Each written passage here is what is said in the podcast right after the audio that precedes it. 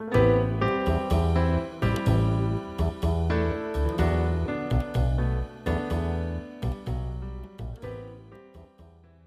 さん、こんにちは。日本語便利貼り第70回始めたいと思います。ホストは日本で人材メディアを運営するジョブメンタのマリと台湾人日本語教師のリタです。マリさん、今日のテーマは何ですか？今日のテーマはイニシアチブです。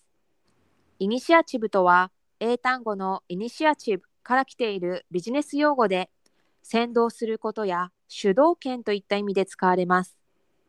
では実際に会社の中でこの言葉が使われるシーンを想定してロールプレイをしてみましょう。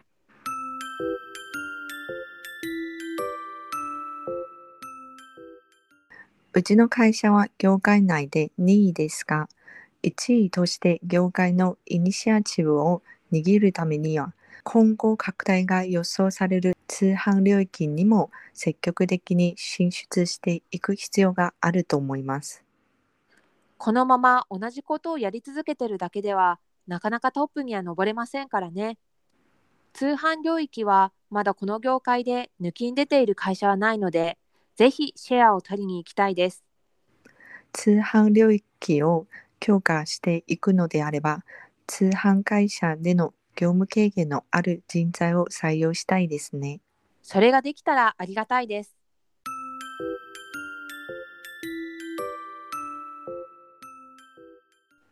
皆さん、いかがでしたか？オフィス内で使われる日本語なので、しっかり意味を理解しておきましょう。それでは、本日もありがとうございました。次回の配信は金曜日です。皆さん、ぜひ聞いてくださいね。また次回お会いしましょう。